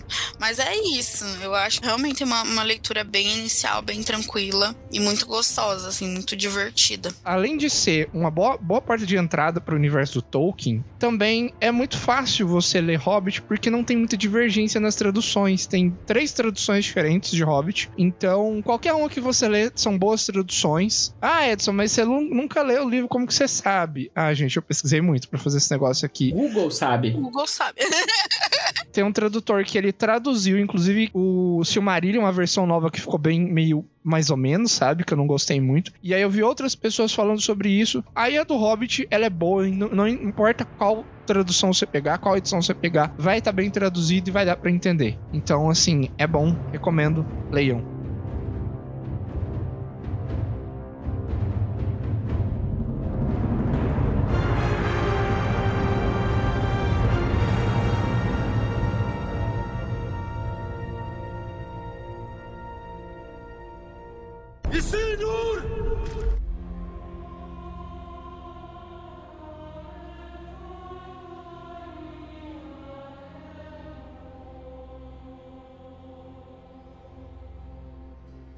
Então, galera, eu vou falar mais sobre a questão das curiosidades sobre a saga do Senhor dos Anéis, diferenças entre os filmes que saíram para o livro, porque os- o primeiro filme foi ao ar em 2021 e os outros em sequência nos anos seguintes, em 2022. 2022 O não. filme foi em 2021 mesmo. 2000, Tava lá ano passado. 2001, como eu tava dizendo, eu tava testando aí pra ver se tava escutando, Jaime.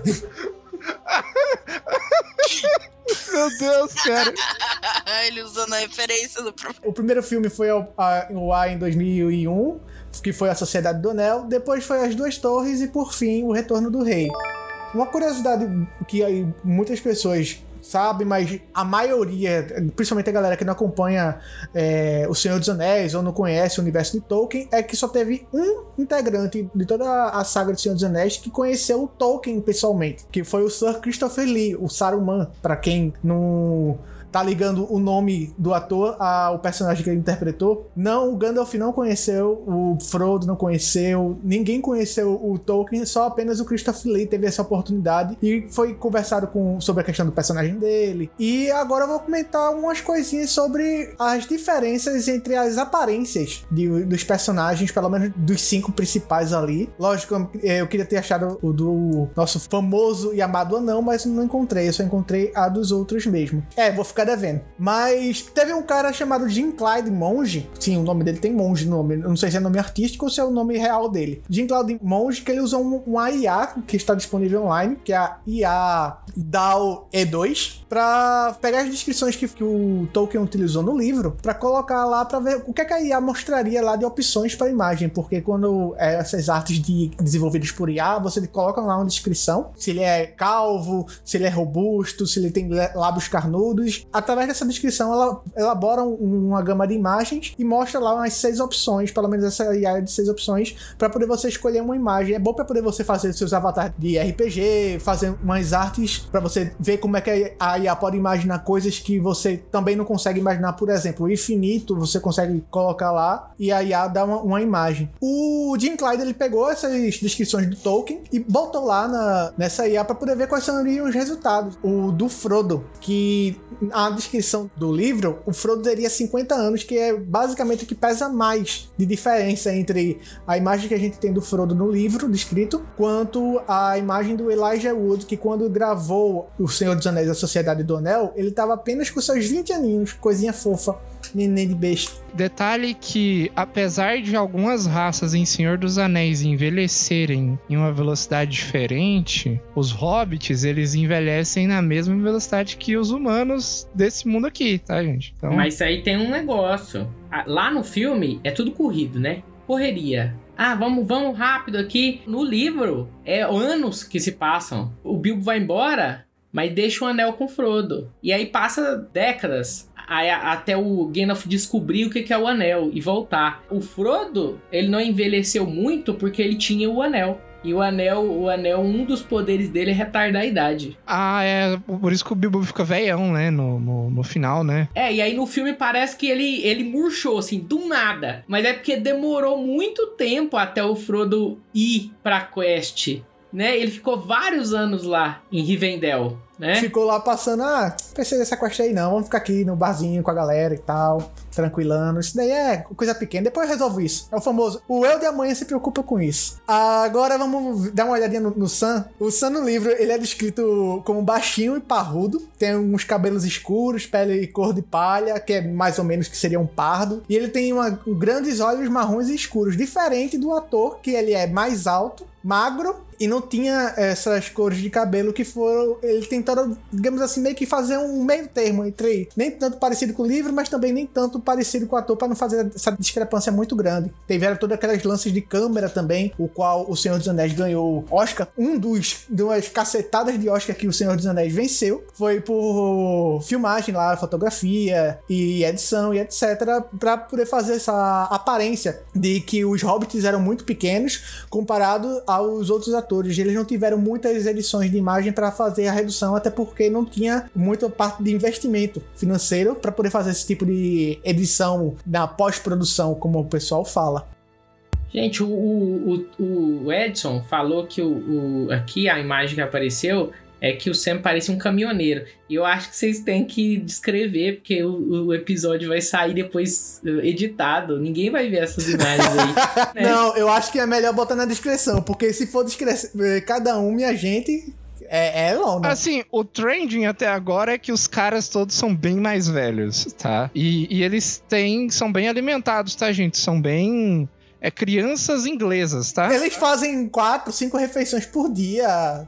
Quer dizer, só no café da manhã. Eles são bem alimentados, sim, senhor. Por isso que a porta do bolsão é redonda, né, gente? Uau! Pensado. A terceira imagem que o Edson vai mostrar é do Gandalf. Na imagem em si, ele não parece muito diferente da, da versão do Sir Ian McKellen. Sendo que a descrição é mais na, na parte do corpo dele, na parte física. Aonde, diferente do Sir Ian, ele não era tão alto quanto faz a discrepância entre eles e, e os hobbits e até mesmo o anão. Mas ele era baixo é referente à estatura de outros integrantes que eu vou falar um pouco mais na frente. E ele também não tinha toda aquela imponência de usar roupas esvoaçantes, por mais que ele tava no início dos livros como o Gandalf o cinzento, para depois virar o Gandalf o branco, ele não tinha todas aquelas roupas esvoaçantes, ele usava as roupas mais simples, igual até mesmo do, dos hobbits lá, com uma camisa, uma, um tipo de capa, como se fosse uma, uma cotinha de malha leve, só para conseguir se proteger da chuva nas suas viagens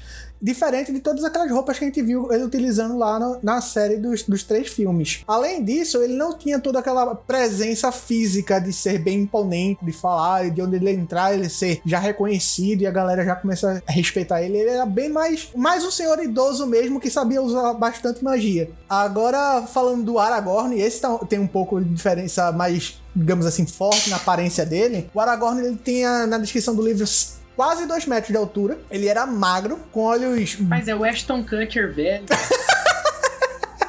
Nossa, parece Ah, mesmo. parece uma fusão do Ashton Kutcher meio com o Keanu Reeves, assim, é só uma, O quê? uma, uma linha O Keanu, assim, ó. o Keanu Reeves é mais velho, né, Cami?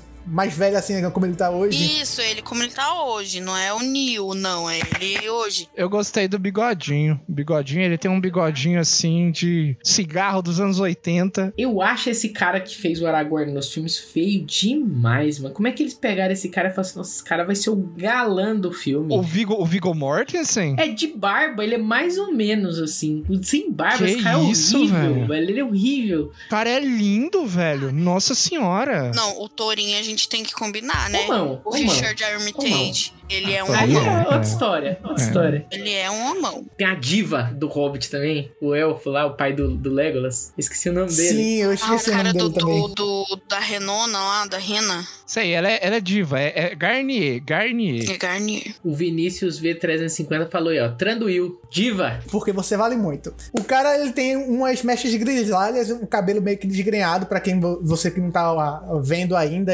a imagem que tá lá nos links da descrição desse episódio. O rosto dele, assim, meio afilado, bem magro mesmo. E ele não é parrudo como a gente viu na série, como ele não tem um, aspecto, digamos, de guerreiro. Ele é muito mais magro. Digamos assim, o que seria um- uma versão mais fraca do que a gente encontra como um ladino. Um ladino ainda tem uns seus certos músculos, assim, mas ele é muito mais magro, o que daria mais pra um, aspecto de arqueiro, que eu acho. Falando em, em Tranduil, elfo, o Legolas. Nossa senhora, Legolas da Cracolândia, mano. Não, mas essa, essa IA aí, não. Calma, eu vou, Essa eh, aí- deixa eu explicar, deixa É, eu explicar, deixa eu explicar. Diferente de todos esses outros personagens que eu falei aqui, o Tolkien ele não especifica muito a aparência do Legolas quando ele, ele é introduzido no livro. Ele só diz que ele é bastante ágil e muito bonito comparado aos homens. É, eu tô vendo mesmo que a IA fez. Tem a cara de gato mesmo, olha, ó. O focinho parece aqueles gatos sem pele, sem pelo, sabe? Não, mas vocês viram os, os elfos de D&D, gente? Os elfos de D&D só pela misericórdia, eles não são bonitos, não. Não adianta dizer pra mim assim, ai, elfo de D&D, que coisa mais linda. Não, eles são bonitos pra raça deles, mas assim, bonito não é. Foi IA que escalou o, o Celebrimbor pra série nova aí dos elfos aí, que é um senhor de idade horrível. Feio que Porque dói, os elfos era pra ser bonito, gente. Ai, Mas enfim, agora eu vou entrar mais na parte de diferença de história do- dos livros. Vou começar pela Sociedade do Anel, aonde toda aquela primeira frase lá da introdução, que é a Galadriel falando lá, o mundo mudou, posso senti-lo na água, posso senti-lo na terra, posso senti-lo no ar. É muito bonita, mas sendo que na verdade quem falou aquilo ali foi o Barbávoro no final do terceiro livro. Então não tem muita fidelidade essa primeira parte, mas foi mais um- uma mão do diretor para poder fazer uma introdução a o que seria o Senhor dos Anéis e apresentando toda a mitologia e histórias da Terra-média. Edson, tu pode mostrar a última foto que eu te mandei? Que é justamente sobre um integrante que deveria ter ido junto com o Frodo, o Sam, o Pippin e o Merry para encontrar o Passo Largo, sendo que ele ficou meio que escanteado. É basicamente o Fredegar Bolger. Inclusive esse Fredegar Bolger junto com os outros são descendentes da família do Pippin, que é a família Took. Todos eles são descendentes da mesma família e o que faz eles terem esse laço tão próximo de coisa que não é muito mencionada no- nos filmes. O velho Tuque era tão grande que ele conseguia montar um cavalo. Nem eu não consigo. Respeite o homem. Nem eu, não, é sério, eu não consigo. É mesmo, é? Gente, eu não consigo montar na, na bicicleta de spinning da. Enfim, prossiga. Quem sabe a Kami não tem um parentesco com o Hobbit mesmo. Uma outra cena também que é diferente do livro pro filme é que durante a fuga pra Valfenda, quando eles estão sendo perseguidos os Hobbits, ao invés de vir a Arryn resgatando eles, junto com os outros elfos a cavalo e tendo aquele resgate tão bonito na cena do rio, aonde existe toda aquela magia e efeitos visuais que eu, na época quando eu vi eu fiquei besta com o queixo caído de efeitos na água parecerem tão naturais e não tão computadoramente gráficos assim. O quê? O poderoso Glorfindel que aparece para salvar os hobbits do ataque. E aquela magia lá não foi utilizada nem por Arwen nem pelo Glorfindel, mas sim foi uma magia meio que em conjunta pelo Elrond e pelo Gandalf, porque uma magia daquele porte ali não conseguiria ser utilizada apenas por um usuário. Aquela magia é porque o Elrond é o portador de um dos três anéis dos elfos. E o anel do Elrond dá controle para ele sobre elementos. Então ele fez a magia da água e o Gandalf fez os cavalos. O Gandalf só, não, já vai vir a água, bota uns cavalos, vai ficar mais legal. ele, famo ele é o famoso, vamos enfrentar, vamos deixar bonitinho. Traz a água que o vinho garante.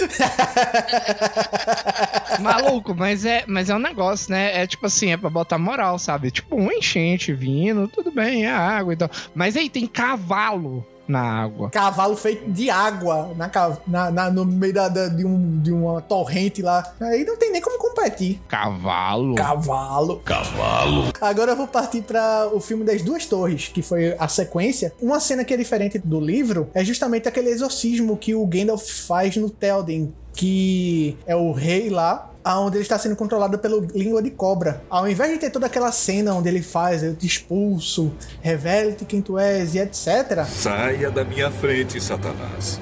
E o Gandalf é, é, bem mais natural e menos invasivo, menos performático do que ele costuma ser. Ele, quando desce do cavalo junto com a comitiva da Sociedade do Anel, ele já conjura uma magia lá para poder fazer umas mudanças climáticas ao redor de todo o reino, o qual faz com que o Língua de Cobra fique paralisado. E com essa paralisia, o pessoal que tava lá dentro do castelo mostra ao rei como é que tava o reino dele, como é que tinha sido com esse controle, tinha feito com que ele tomasse decisões erradas e o rei ficasse totalmente devastado. Aí, através dessa magia que mostra uns raios de sol passando entre as nuvens e batendo justamente nos olhos do rei Telden, ele consegue ter um lapso, assim, uma epifania, a qual ele acorda desse efeito e ele vê toda a desgraça que foi feita e assim ele quebra o feitiço do língua de cobra. Uma outra coisa que essa aqui eu não vou dizer, porque, primeiro, eu não pesquisei para não tomar spoiler do livro e eu sugiro também que vocês não façam. Quem não leu, quem leu, valeu o livro das duas torres, é justamente porque quando aparece um dos entes, que são aquelas árvores vivas, eles protegem as florestas e cuidam da natureza, um deles é o Barbávore, que conhece aparece o Merry e o Pippin logo, logo no início. Não é mostrado nos filmes, infelizmente, a casa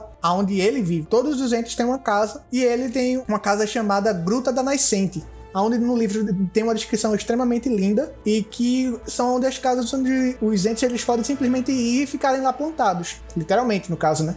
Já que são árvores. Mas tem assim, tem razoavelmente isso na versão estendida. Eu acho que fica muito por cima do que poderia mostrar mesmo, assim, né? Tipo, a pessoa tem que saber que ali é uma, é uma casa dele, porque ele não necessariamente fala que é a casa dele. Continuando aqui, diferente do filme, ela não vai pro abismo de Helm quando tá, tá tendo o, o, ataque. Ela fica em Endora juntamente com o restante da população lá e tem uma descrição bem bonita no livro que fala basicamente o seguinte, que ela fica em pé vendo todo o restante da, da população e, de, e das outras pessoas indo pro abismo de Helm com a espada fincada no chão na frente dela e com a mão em cima do pomo da espada. Ou seja, ela fica lá com uma posição de última fronte de batalha para defender Edoras. Quando o Gandalf chega naquela batalha lá, que ele faz aquela cena é, mega linda, que a batalha tá praticamente perdida e depois ele traz os reforços, os orcs fogem para a Floresta de Medo, mas não é mostrado o que acontece com aqueles orcs. No livro é um pouco mais descrito aonde eles são atacados por uma outra raça de entes, que são os Hurons, que basicamente são os entes mais casca-grossa, digamos assim assim, que são meio malignos. E eles trucidam todos aqueles orcs lá para não sobrar nenhum, porque inv- invadiram o território deles. Uma outra coisa também que aconteceu é aquele romance todo entre o Aragorn e a Arwen, que tem nos fil no filme, que é exibido lá na- nas duas torres, dele conversando com ela, e aquele todo o lance do amor proibido que o, o Jaime já tinha falado, entre elfos e humanos,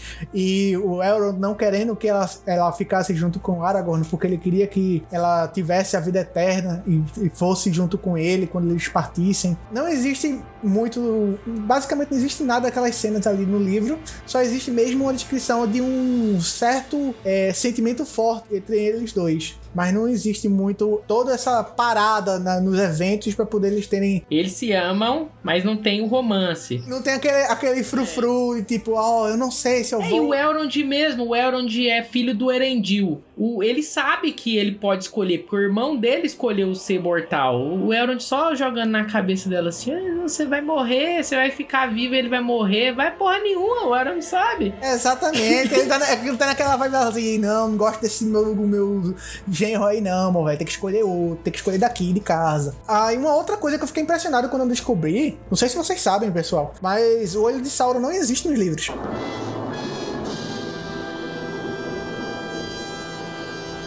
Uma última coisa que eu tenho pra falar sobre as duas torres é que o irmão do Boromir, o Faramir, ele não prende os hobbits logo assim que encontra eles por conta do um anel. Ele simplesmente se dispõe a ajudar. Porque ele é um cara extremamente altruísta e ele não, não tem aquela gana de enriquecer ou de ser reconhecido por meios fáceis. Ele quer fazer o, o dele do jeito certo, da forma correta. Então ele não todo aquele embate. Ah, não, vou prender o portador do anel e levar para o meu pai. Ele simplesmente se dispõe a ajudar lá e, e vai ajudar os hobbits. E por fim, o retorno do rei. Quando o Saruman morre no pico da torre, no filme, é extremamente emblemático que você vê lá ele sendo apunhalado, depois caindo da torre, girando, girando. E tem a, a versão estendida onde mostra ele sendo empalado lá e tal na batalha, quando ele cai lá de cima. Na versão do livro, ele morre sendo apunhalado pelo língua de cobra lá em Grima, lá no condado. Quando um dos últimos capítulos, se eu não me engano, é um dos primeiros, chamado O Expurgo do Condado. E aquela questão também de quando o Frodo e o Sam, junto com o Gollum,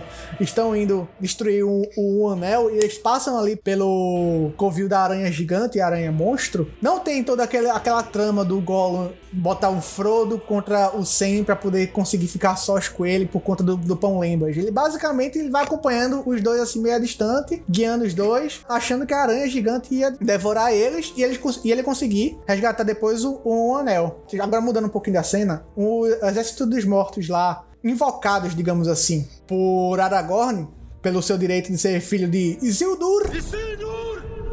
Eles não chegam a lutar em terra porque nos livros conta que eles tiveram uma batalha antes de chegar na terra, na caminho de Rohan, aonde foram interceptados por em torno de 50 barcos de Mordor, aonde foram justamente trucidados pelos mortos vivos, os espíritos dos mortos, foram trucidados toda aquela frota e assim a dívida foi paga. Não teve aquele momento que eles tiveram ah, o combate em terra para depois a dívida ser saldada. Depois que eles tiveram a dívida saldada, o exército de Aragorn que ele tinha lá foi encontrado com outros exércitos élficos, outras embarcações élficas, e esses sim se integraram na batalha quando chegaram à terra firme para poder fazer a última investida para conseguir segurar o tempo suficiente para o Frodo destruir um anel. E a cena final que eu acho que foi um dos maiores acertos de Peter Jackson foi uma das cenas que conclui o filme do Retorno do Rei, aonde mostra que os hobbits não deveriam se curvar a ninguém. E começa através de Aragorn, depois Legolas e por ali vai. Todos aqueles que estão presentes se curvam diante dos quatro hobbits. Ela não existe nos livros. E foi uma das cenas que mais me fez, me fez chorar quando eu tava assistindo a trilogia que eu costumo fazer, a maratona do Hobbit e do Senhor dos Anéis, versão estendida pelo menos uma vez por ano. Inclusive, desse ano eu ainda não fiz, mas depois desse episódio provavelmente já vou agendar pra poder fazer. É uma cena que é emblemática pra mim. Sempre que eu lembro de Senhor dos Anéis, sempre que eu lembro da conclusão de toda a história, eu lembro dessa cena. E foi basicamente isso. Essas são as curiosidades que eu quis trazer pra vocês aqui, pra poder vocês verem o quão dis-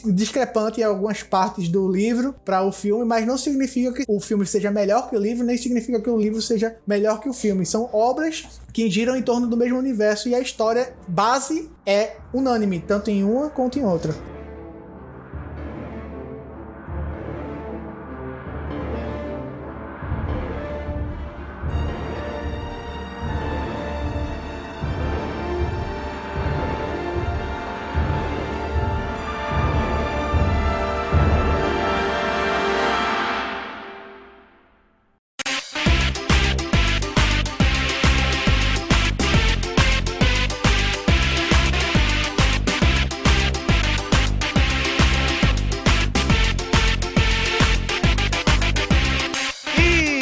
Isso, pessoal. Espero que vocês tenham gostado desse episódio mais lindo aqui, que foi transmitido ao vivo no nosso canal da Twitch. Se você não se ligou, estamos transmitindo ao vivo, vem aqui na, na Twitch, se inscreva no nosso canal da Twitch. Você aí que tá no chat também, se inscreva no canal para você não perder a próxima transmissão. Estamos transmitindo toda sexta-feira aqui na Twitch. Uma semana é Corvo News, outra semana é Jubileu Cast. Então, se você quiser participar da, da gravação igual o pessoal participou aqui hoje, é só colar aqui com a gente sexta-feira, 7 horas da noite. O Corvo News vai ser gravado também e vai ser postado no Spotify, então você pode participar também. Estamos com um site novo, novinho em folha. Antes era um endereço muito doido lá, agora a gente tá com bicodocorvo.com. Então você pode acessar, tá fácil, tá rápido, tá bonito, o site tá novo, tá, tá tinindo lá. Você pode acessar tudo que acessava no site novo, notícia, episódios antigos do Jubileu Cast, você inclusive consegue assistir a live por lá. Então,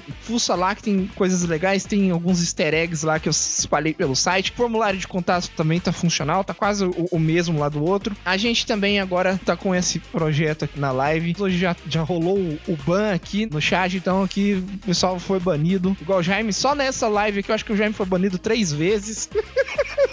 Oh, e tem que falar que agora tem comentários, então vão lá no, no episódio que vocês não gostaram, principalmente, que vai ser o de novelas, e fala que foi uma porcaria e não quer nunca mais.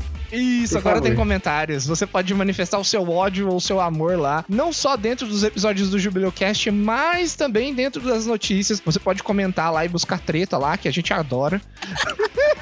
O bom é que o comando, o comando banir, se você escrever o nome do pessoa errado, você que é banido. Eu gostei Isso, dessa. isso, é isso aí, é isso aí, cara. Escreve o nome errado, tem que banir direito. Agora estamos com e-mail de contato novo, não é mais. Assim, ainda tá funcionando o outro, bico do corvo contato arroba gmail.com. Mas o novo, pra ficar mais fácil, é contato arroba bico do corvo.com. Só você pode entrar em contato com a gente por lá. Quer mandar Pix? Agora também a gente tá aceitando Pix aqui na stream. Você pode mandar um Pix aqui pra gente de mil reais aqui pra gente Adoro. ficar rico.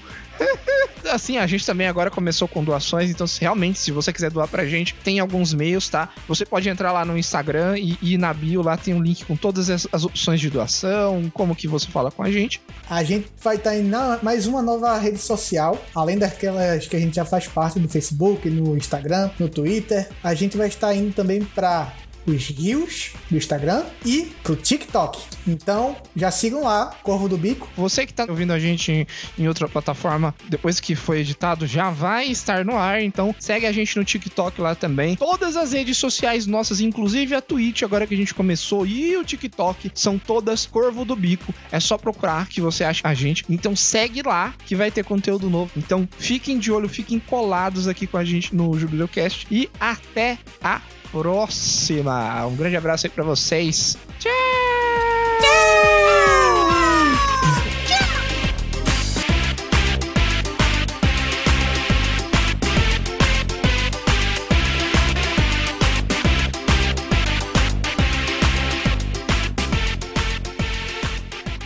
Vou banir esse tchau com voz fina.